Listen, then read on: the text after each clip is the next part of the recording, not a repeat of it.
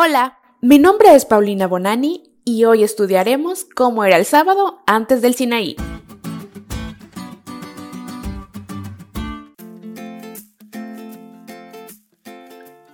Algunos cristianos y personas en el mundo argumentan que el sábado fue solo para los judíos y que este fue dado solamente a ellos a partir del Sinaí. Suponen que antes de que se promulgara la ley de los diez mandamientos en Éxodo 20 no se guardó el sábado y que por lo tanto no fue dado a la humanidad. Pero cuando estudiamos las Sagradas Escrituras podemos darnos cuenta que este mandamiento no fue solo dado a ellos y que fue guardado desde mucho antes.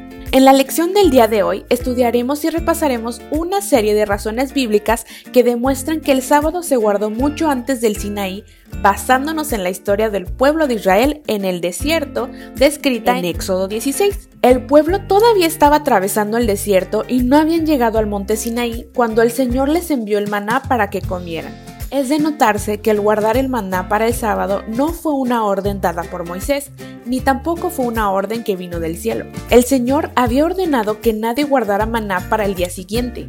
Algunos en el pueblo desobedecieron y se les echó a perder, pero cuando llegó el viernes el pueblo salió a recoger y no recogió lo de siempre sino sabiendo de la santidad del sábado, recogieron y guardaron para el día siguiente y no se les echó a perder.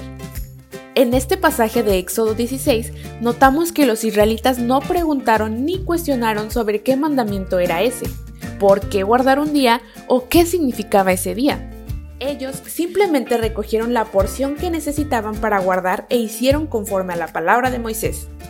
En este capítulo se demuestra que sin duda alguna ellos guardaron el sábado sin aún haber recibido la orden en Éxodo 20 y que ciertamente ya conocían dicho mandamiento, pero en este mismo relato también leemos que algunos desobedientes no hicieron provisión guardando maná y preparándolo el viernes para el día de reposo.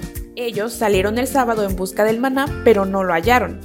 El Señor entonces cuestionó al pueblo a través de Moisés diciendo, ¿Hasta cuándo no querréis guardar mis mandamientos y mis leyes? Esto comprueba que el Señor contaba el sábado como parte de sus leyes y mandamientos. Pero ¿cómo iba a cuestionar y reprender al pueblo por no cumplirlas si supuestamente no las había dado?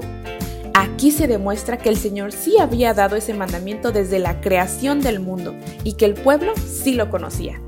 De este modo, podemos entender que aunque algunas cosas especiales sucedieron cuando Dios dio la ley en el monte del Sinaí, los diez mandamientos en sí no eran nuevos y que además de todo siguen vigentes y nosotros como pueblo escogido por Dios debemos guardarlos por amor y en consecuencia de nuestra fe en Él.